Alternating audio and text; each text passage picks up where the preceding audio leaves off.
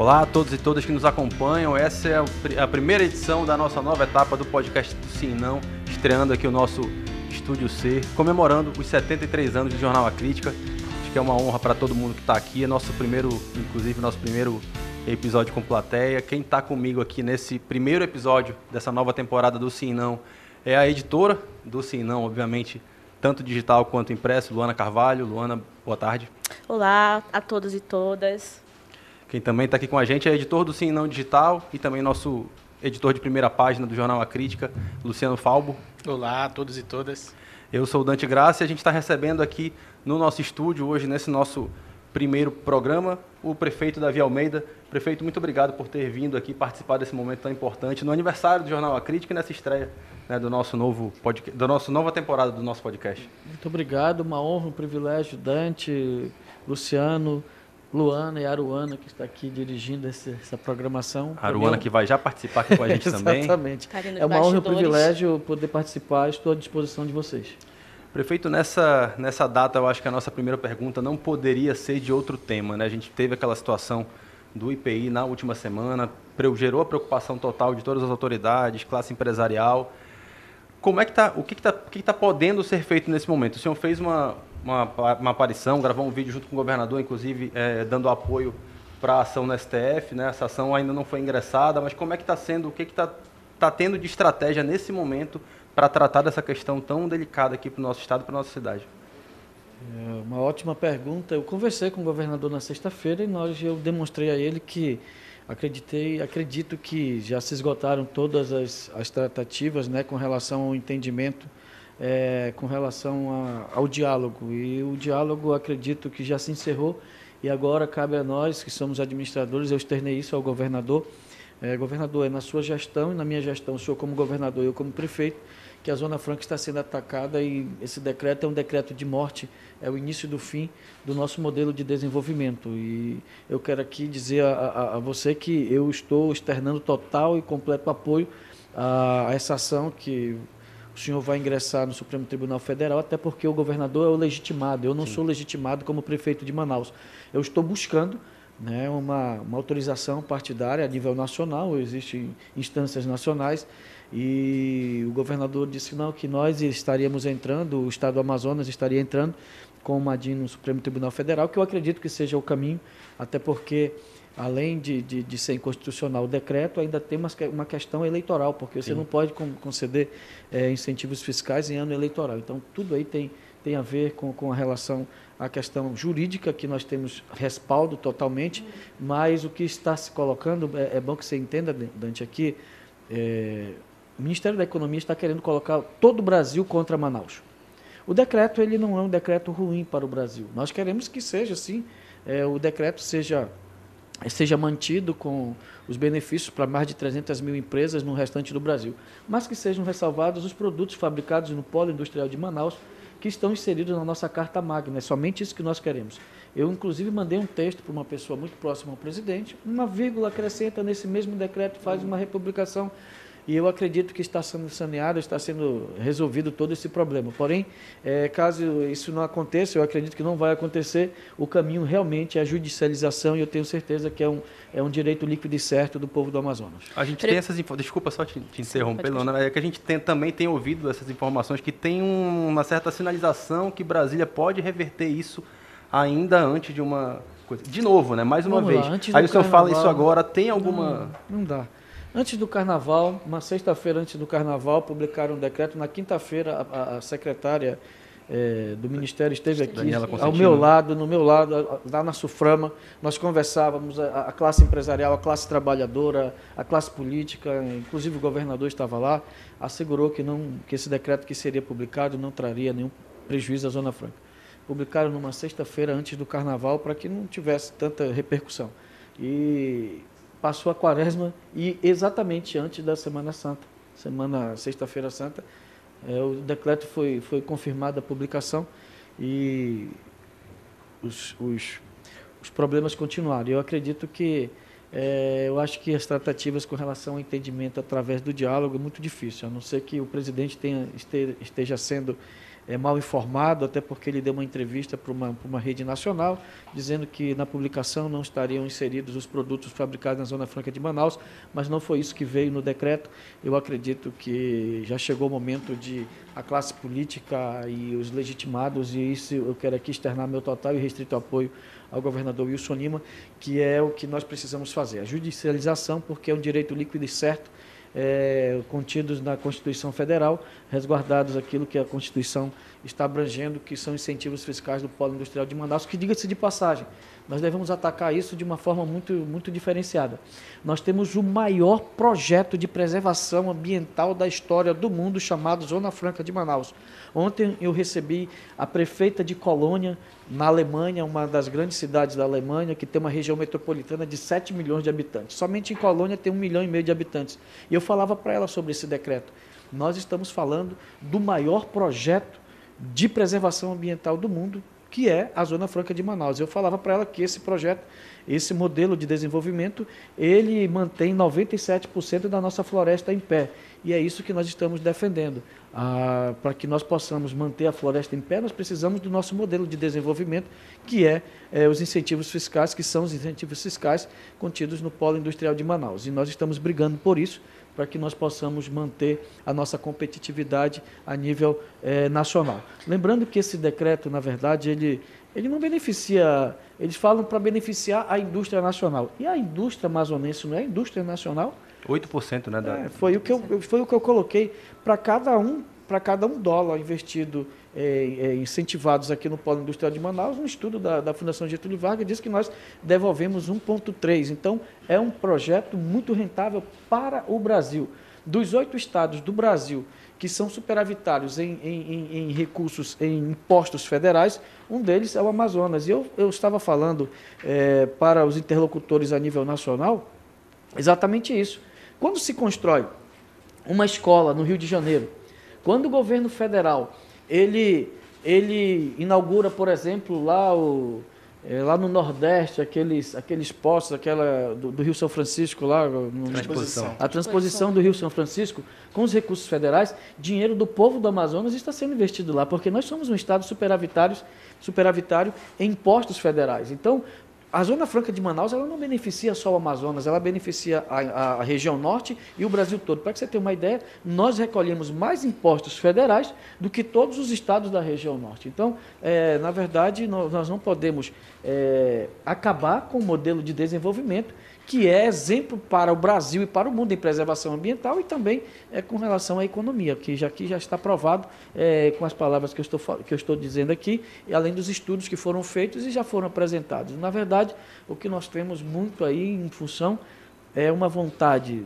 do ministro da Economia, que não consegue baixar o preço do, do, do óleo, não consegue baixar o preço da gasolina, não consegue baixar a inflação, o desemprego, e ele quer, de alguma forma, compensar colocando o Brasil todo contra o nosso modelo de desenvolvimento. Nunca veio nem aqui.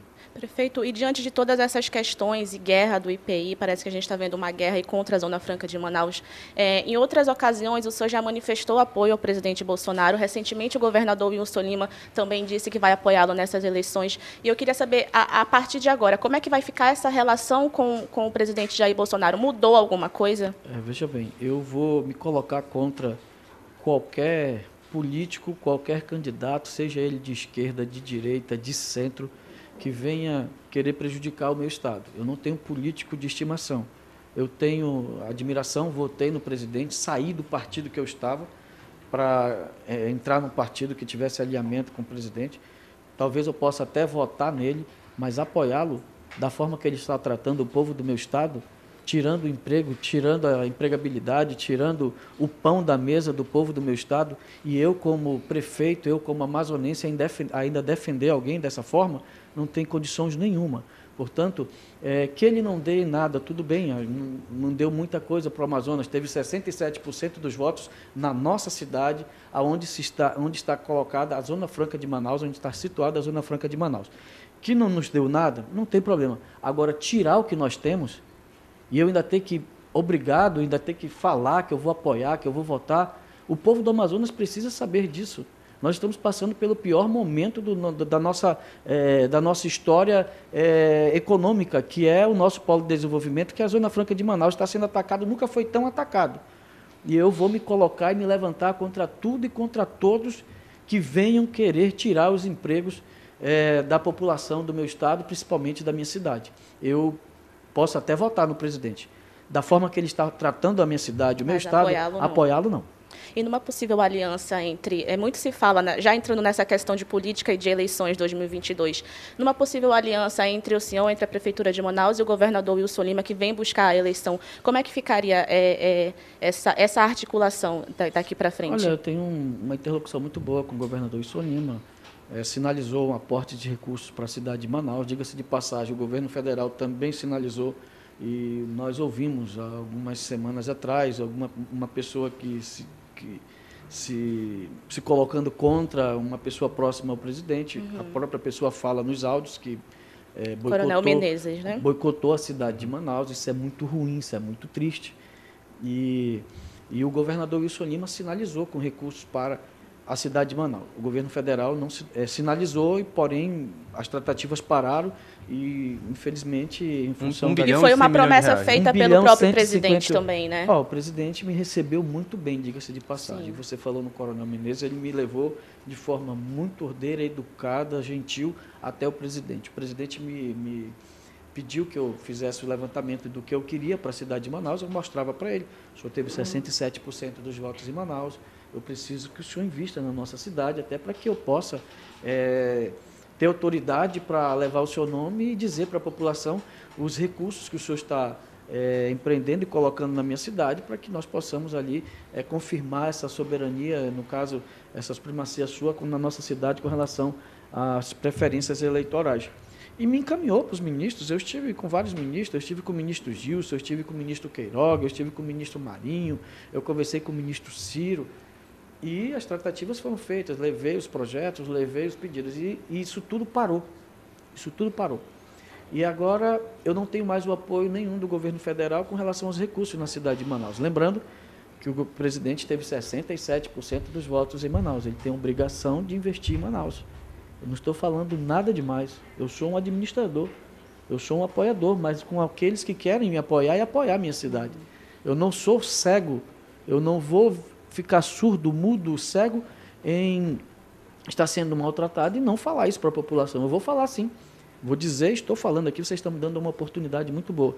E o governador Wilson Lima foi aquele que estendeu a mão para a cidade de Manaus. Um aporte de 580 milhões em convênios, desses já temos um terço desses recursos já aportados aos cofres da prefeitura. E nós estamos trabalhando para que nós possamos dotar a cidade de Manaus é, de uma das cidades do Brasil com os melhores serviços públicos. E nós estamos conseguindo. Eu queria só, queria só aproveitar aqui rapidinho para pedir quem está nos acompanhando ao vivo aqui pela internet, pelo Facebook, pelo YouTube, pode mandar pergunta aqui que daqui a pouquinho a gente vai. Eu respondo tudo. Jogar alguma. Olha aí. Melhor convite que esse não há. respondo tudo. Então você falava sobre alinhamento. É, o, o, o, governador tem um alinhamento dele com o governo federal. Eu, eu particularmente tenho minha simpatia pessoal pelo presidente. É, eu comungo de vários pensamentos com relação a Deus, a pátria, a família, tudo isso. Eu, eu, o que hoje virou moda, eu vivo desde que eu nasci. Eu sou protestante, eu não sou, eu não sou evangélico. Eu nasci num lar protestante, que eram as igrejas, as igrejas tradicionais da época do, do, do que, que a minha mãe aceitou quando eu nasci. Então, eu já vivo isso desde que eu nasci. Né? Então agora virou moda. Inclusive apoiei o presidente quando ele veio aqui e a gente quase apanha dele, enquanto muitas pessoas que estão do lado do presidente hoje nem apareciam. Depois que ele virou moda, todo mundo veio abraçá-lo. Eu estou com o presidente desde 2016, quando nós demos um título para ele lá na Assembleia Legislativa, o deputado Platini. A gente quase apanha ali do pessoal da esquerda, do PCdoB, do PT. Foi uma briga danada. Ali não tinha, não tinha 50 pessoas para defender o presidente lá, eu já estava com ele. E aí ele ganhou a eleição, eu estava no partido que, que não apoiava, inclusive eu, eu quis apoiá-lo e, e, não foi possível, saí do partido para poder me alinhar com ele, só que agora eu sou o gestor da minha cidade. Então eu tenho a responsabilidade de mostrar para a população o que está acontecendo. Como eu te disse, repito, posso até votar nele, apoiá-lo só se ele ajudar a cidade de Manaus, revertendo, quem sabe, esse decreto, é um, é um entendimento. O governador Wilson Lima é candidato, eu não sou candidato. Então, eu estou com tranquilidade de apoiar quem eu quiser e não apoiar quem eu quiser também. O senhor condicionou aí o seu apoio ao presidente Bolsonaro a, a ele apoiar a cidade, né, a ajudar na, na sua gestão. E para o apoio ao governo, é o mesmo critério? Veja bem, vamos, vamos, vamos tratar uma questão muito, muito importante. Nós estamos sendo atacados. Eu conversei com o governador Wilson Lima, está com sexta-feira, há cinco dias atrás. Conversei com o governador Amazonino Mendes, ex-governador, há uma semana. Conversei com o senador Eduardo Braga. Eu mostrava para eles uma preocupação. Isso vai aqui uma reflexão para você que está nos assistindo, ouvindo, que vai ler, ouvir essa, essa, essa reportagem. O próximo governador que vai ser eleito, ele vai administrar, nos números de hoje, por baixo, 120 bilhões de reais. Somando de quatro anos, né? É, os quatro anos, 120 bilhões de reais. Então a gente não tem como, não dá para a gente brincar de dizer que vai apoiar. Esse dinheiro ele pode transformar a vida do povo do estado do Amazonas. Só que tem porém. Nós estamos diante agora de um decreto que pode ferir de morte a Zona Franca de Manaus. Mês a mês, a nossa, a nossa arrecadação ela é crescente. Essa projeção que o senhor faz, inclusive, é nos moldes atuais. A é, gente exatamente. a Zona Franca nesse momento. Ah, é, né? isso, desse Sim. jeito. Então, eu estou perguntando aos candidatos qual o planejamento que eles têm de soluções para apresentar para o povo do Amazonas para que eu possa apoiar, para que nós possamos viver sem esse modelo de desenvolvimento. Se não tivermos o. Se esse decreto for, for, for mantido, para que vocês tenham uma ideia, só de ICMS, o polo industrial de, de Manaus, ele, ele arrecada de ICMS 75%. De todo o ICMS do Amazonas vem do polo industrial de Manaus. Quais serão os prejuízos? Por exemplo, nós temos hoje uma arrecadação crescente mês a mês. Dois motivos. A alta dos combustíveis e a alta da energia. Qual o modelo, qual a proposta que os candidatos têm para que, em uma, uma, eventualidade de não termos mais o nosso modelo, ou esse modelo ser é, mutilado, como está sendo mutilado, o que nós vamos ter daqui para frente? Sabe por quê? Eu, eu, eu, comando uma cidade de 2 milhões e 300 mil habitantes e administro um, um orçamento de 7 bilhões.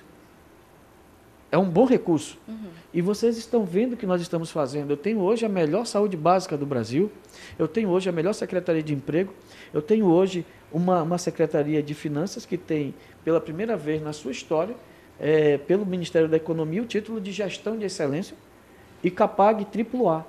E eu estou colocando Manaus na rota para que nós possamos disputar com o restante do Brasil a melhor educação básica, e eu já fiz o desafio, a melhor iluminação, a melhor limpeza pública, é, melhor transporte coletivo, inclusive Manaus é a única capital do Brasil hoje que está fabricando os ônibus nas fábricas. Nós temos aproximadamente 115 ônibus sendo fabricados, todos com ar-condicionados, todos com direção hidráulica, todos Previsão pneumáticos. Acredito que até o final de maio já estejam aqui em Manaus rodando esses ônibus, se não os 115, mais ou menos uns 85 a 90 já estejam prontos. E eu quero poder, por exemplo, que essa chuva passe, eu quero poder entrar em 10 mil ruas para recapear, nós vamos acabar o tapa-buracos na cidade de Manaus. A chuva está castigando muita gente. Eu quero ter a melhor infraestrutura viária do Brasil. Eu vou ter a melhor estrutura de mercados e feiras do Brasil, porque eu estou reformando todas as feiras. Nós vamos é, todos os CRAs, nós estamos reformando todos os CRAs da, da, cidade de Manaus. Eu quero ter a melhor assistência social, eu quero ter melhor mercados e feiras, eu quero ter a melhor infraestrutura, eu quero ter melhor transporte coletivo. Nós estamos dando, vamos dar ordem de serviço em cinco viadutos e passagem de nível, semáforos inteligentes. Eu quero a melhor mobilidade urbana, eu quero todos os serviços públicos de Manaus, os melhores. Aquele viaduto do Manu atrapalha um pouco esse plano, né? Que, que foi, que foi entregue, que foi entregue daquele jeito inclusive. que foi. A gente tem que administrar. Problemas são administráveis. Então, o que que eu, eu, eu, eu como prefeito, me, eu, eu me condicionei? Eu trabalho desde os 14 anos. E, e acordar cedo e trabalhar, para mim, não é novidade alguma. Novidade para a população é ver um prefeito 5 horas da manhã na rua. É ver um prefeito dentro de um buraco, é ver o prefeito, por exemplo, dentro da UBS, é ver o prefeito na feira, é ver, é ver o prefeito. Por exemplo, agora é, é ano eleitoral, a gente vai ver todos os candidatos nas feiras. Eu faço isso desde que eu nasci, porque meu pai era administrador de feiras e mercados. Dentro de igreja, eu vou para a igreja todo, toda semana, porque eu já frequento. Então, essa rotina que eu levo, e, e eu me determinei a ser um prefeito trabalhador com a minha equipe, eu trabalho, Dante, é, eu trabalho no mínimo 12 horas por dia. Se o prefeito trabalha, os secretários têm que trabalhar.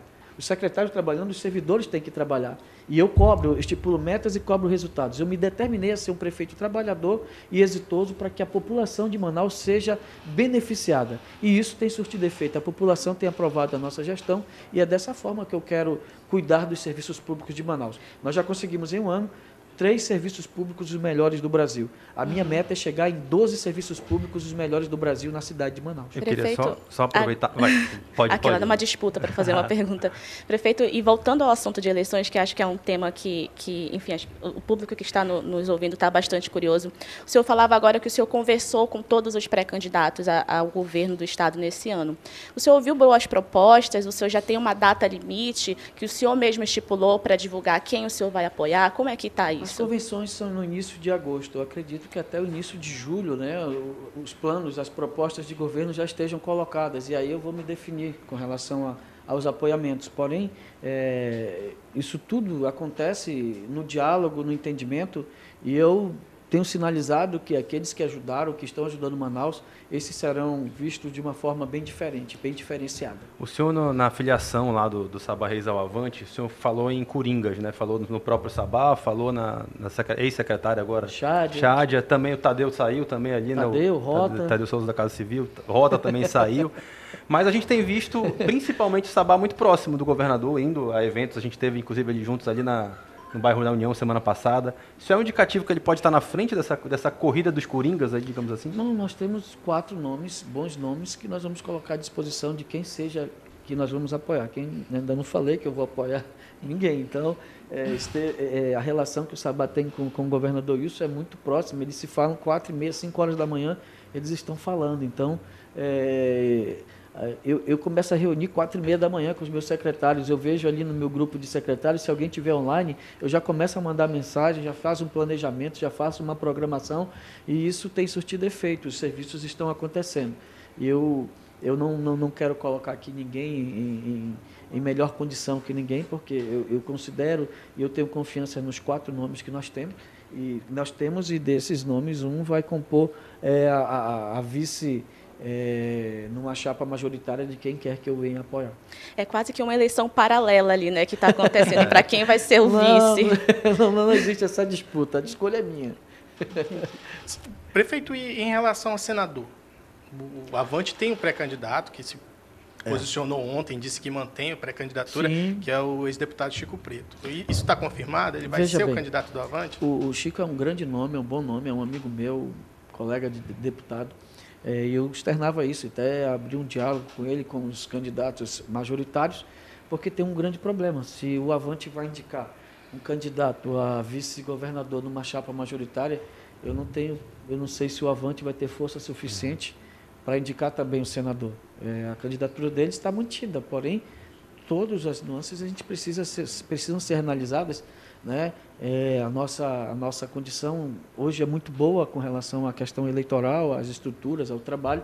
E o Chico é um grande nome, é um bom nome que está nos nossos quadros e que vai compor também, a, está dentro das nossas composições. Eu acredito que seja possível a gente trabalhar uma candidatura assim para o Chico Preto dentro do, do, do, das nossas condições e possibilidades. Eu queria só aproveitar um pouco a data, né, que a gente está no, no, dia do aniversário do Jornal da Crítica, mas também hoje 19 de abril, né, o Dia do, dos Povos Indígenas, a gente comemora essa data aqui no nosso país. E o senhor falou da, da questão da saúde, a gente vai ter uma UBS, né, do, é, é tipo 4 lá do, do Parque das Tribos 4, também? É o maior UBS de Manaus, dentro de uma tribo indígena. E aqui eu peço licença de vocês, eu fiz um pedido histórico de perdão. É, 353 anos de indiferença, 353 anos de esquecimento, nós devolvemos aquele a necrópole sagrada dos uhum. índios quando Francisco da Mota Falcão chegou aqui, ficou ali no centro da cidade de Manaus, no Forte São José da Barra, ali onde é o centro da cidade de Manaus, ali onde é a Praça do Paço Municipal, frente à Assembleia Legislativa. Ali era o cemitério sagrado dos índios e nós devolvemos aquele espaço para eles. Você fez a inauguração hoje, né? Pelo menos. Ali, ali eu, fiz, eu fiz o ano passado. Esse Nossa. ano eu estou entregando o cemitério, o, o primeiro cemitério é, de Manaus é, é, vertical e a primeira parte é totalmente dedicada aos índios. Uma UBS Porte 4. Toda a tribo indígena, aquela, aquela, aquela área do Tarumã, onde tem aquelas 18 etnias. Você sabia que lá no Tarumã falam mais de 30 línguas somente ali dentro da tribo indígena. Eles falam ali o dialeto deles, dentro de Manaus. Eu mandei recuperar todo, pavimentar todo, asfaltar todo, fazer sarjeta, calçada, meio-fio, escola indígena. Nós estamos investindo em educação indígena. Nós temos que ter essa consciência. A terra é deles. Quando Francisco da Mota Falcão chegou aqui, os barés já habitavam, os tarumãs já habitavam, os passés já habitavam, os manaós já habitavam esse lugar. E fazer esse reconhecimento, devolver a eles o que é deles de reconhecimento pela ancestralidade é muito importante, exatamente no dia dos povos indígenas, os dias dos povos que habitaram essa, essa cidade, esse lugar, e a nossa origem é do índio, é indígena. Os barés, assim, nós podemos é, colocá-los, assim como é, o, o, os portugueses chegaram em 1500, já encontraram os tupis lá no, no, no Oceano Atlântico, aqui quando adentraram para o oeste do Brasil, eles chegaram aqui, quando chegaram aqui, os, os, os europeus, eles já encontraram os índios e, e os índios foram muito maltratados em 353 anos. Eu fiz um pedido de pedir perdão, desculpa por tanta indiferença e pela falta de, de, de, de consideração e reconhecimento do, de todos os, os, os administradores anteriores.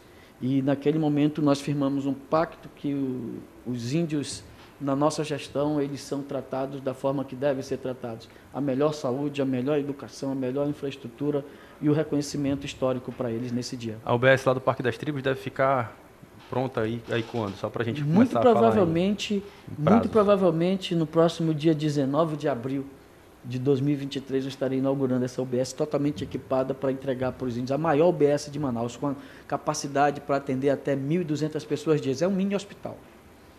Ainda falando aí sobre a questão partidária, eleitoral, o Avante fe, é, fez filiações importantes, né? trouxe o, o, o, vereador Marcelo Serafim, por exemplo, e também se falou, se cogitou nessa semana que passou a possibilidade da sua filha disputar como deputada federal. Isso, é, isso procede? O senhor confirma? Ela voltou para o Instagram, percebi. Né? É o meu sonho. a minha filha, é, ela me ajudou muito, ela sempre me ajuda nas minhas campanhas, né? A minha filha está, ela é estudante de medicina, agora ela casou, né? Ela está dois meses casada, mora na casa dela. E a minha filha é o Davi de Saia. Se você tiver conhecimento, quem conhece ela sabe da desenvoltura dela. Na campanha ela me substituía em caminhadas, em reuniões, em eventos. Ela, ela, ela discursa, ela fala até com uma melhor desenvoltura que eu posso assim admitir. E ela tem essa questão da, da, da faculdade dela. O, a minha filha é presidente nacional do Avante Jovem. Ela é uma figura expoente nacional política do Avante. E a presidência pede, a executiva nacional pede, o pai dela está pedindo. Ainda falta alguns entendimentos com, com, com ela e com o esposo dela para que a gente possa chegar a um denominador comum e eu possa é, quem sabe, anunciá-la como uma pré-candidata. Se ela for candidata, eu serei o candidato junto com ela. A vontade do pai é que ela seja candidata à Assembleia ou à Câmara a dos Deputados? deputada federal. Deputada federal. É, eu estou tentando. E isso é que dificulta pelo fato de ela estudar a medicina e... Estamos tentando. Falta ela, muito para ela terminar? Faltam dois anos. É possível. É, é possível. Dá, é, inclusive, é, agora no domingo de Páscoa, no almoço, eu fui tocar no assunto Antes era, era não, não, não tinha não tinha nem diálogo, já domingo já teve um diálogo, já teve uma conversa, já teve uma possibilidade. Então, é, próxima, cenas dos próximos capítulos. A gente está falando no Avante, é, o senhor falou aqui algumas vezes que poderia, poderia votar né, até no presidente, independente de apoiá-lo ou não. Mas seu partido tem um candidato, né? Tem pré-candidato, pelo menos, o André Janones. André essa, Janones. essa relação, como é que fica aí eu tenho, eu tenho, eu tenho liberdade do partido, né, da Executiva Nacional, para buscar o rumo que eu achar melhor para o partido aqui na cidade de Manaus e no estado do Amazonas. Então, estou livre para decidir para onde caminhar. Eu perguntei isso porque naquela situação toda envolvendo o Coronel Menezes, aqueles áudios que vazaram, ele até chegou a comentar que o seu partido tinha um candidato. Como é que ele fica falando, né? Da, daquele jeito, assim. Então isso, Olha, isso acabou sendo colocado nessa situação aí do diferente boicote, dele, entre aspas. Diferente dele que não manda e é apenas um filiado no partido dele, eu mando no meu partido. Eu eu me governo, como diz a mamãe. Tem gente que não se governa e fala muito. Eu me governo, eu vou para onde eu quero, eu apoio quem eu quero.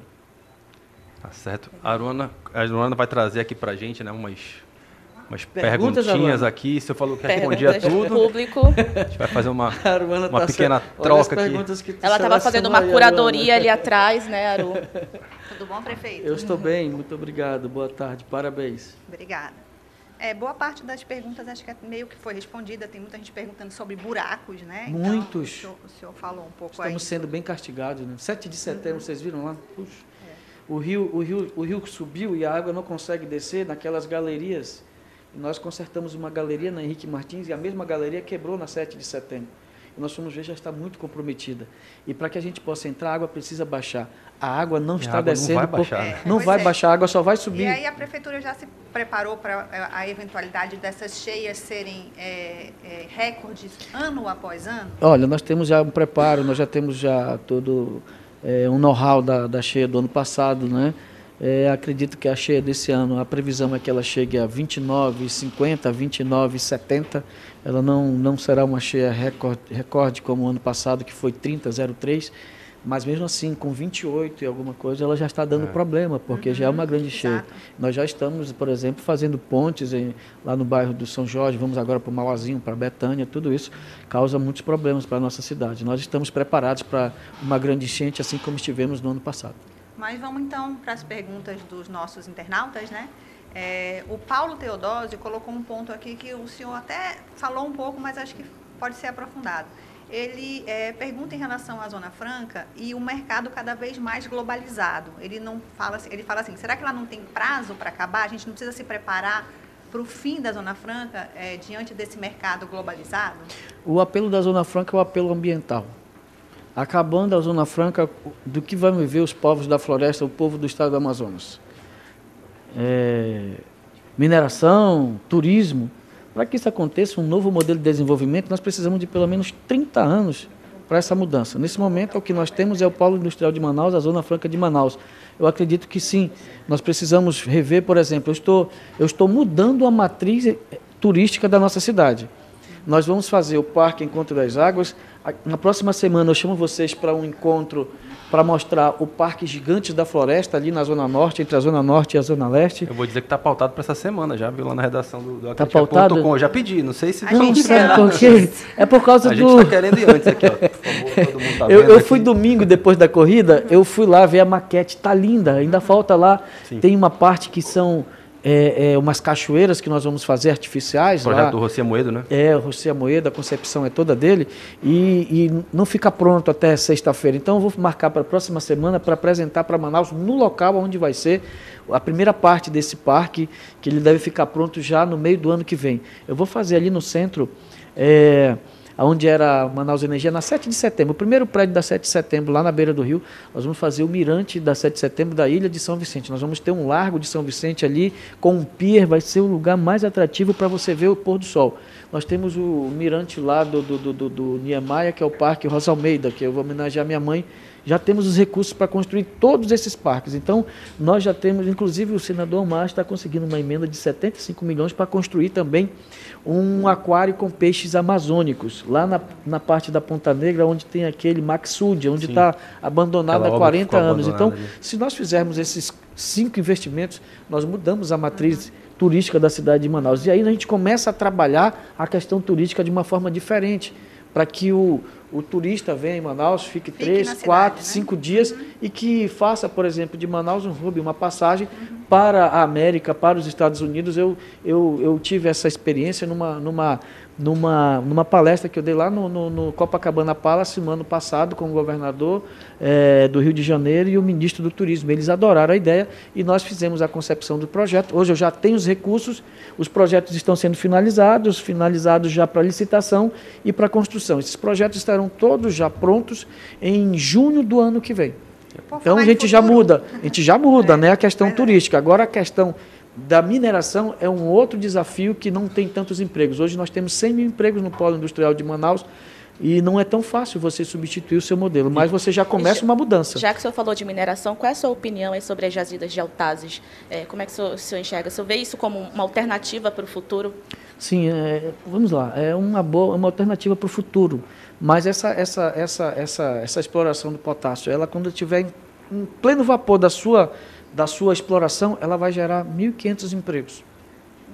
eu preciso de pelo menos 50 eu preciso de pelo menos 50 jazidas igual a de Altazes para poder substituir a Zona Franca de Manaus. Vocês estão vendo que não é tão, tão simples assim. Criar novas alternativas. Criar novas alternativas. É, né? exatamente. Não é do dia para noite. Não é do dia para noite. Para Manaus que saiu lá do, do, do, do, da, da, áurea, da época áurea da borracha até a Zona Franca de Manaus foram praticamente 50 anos. Nós vivemos num porto de lenha estão querendo transformar novamente Manaus num porto de lenha. E eu, como administrador da minha cidade, vou lutar para que isso não aconteça. E vou buscar forças, como aqui o rapaz aqui que colocou, alternativas para que nós possamos sobreviver, mas não, não substituindo a Zona Franca, uhum. agregando Sim. novos valores para a nossa economia, para que a gente possa continuar crescendo ainda mais. Então, falando de futuro, a outra pergunta que a gente tem aqui de internauta é sobre isso. É, é o Rodrigo Araújo, que até trabalhou aqui, agora mora em Portugal,